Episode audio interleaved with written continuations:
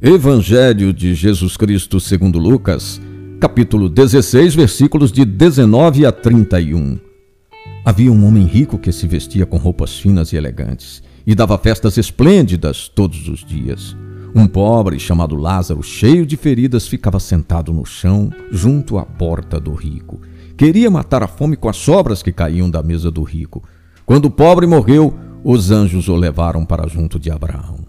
Morreu também o rico e foi enterrado.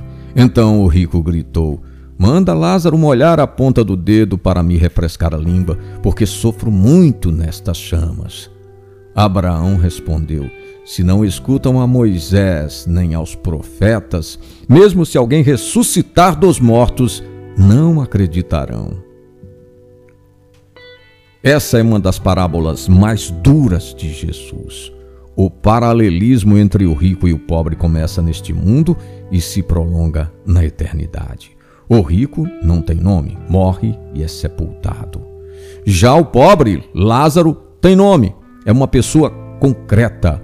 O rico não é condenado pelas suas riquezas, mas pela insensibilidade. Lázaro estava diante de sua porta todos os dias. Não pedia muito, apenas as migalhas teriam sido suficientes. O rico não tem apreço por Moisés e pelos profetas. Consumado o destino, ele tenta o impossível. Imagina que um morto pudesse ensinar o caminho aos seus. Esse caminho está bem sinalizado pela palavra, pela comunidade cristã e pela caridade.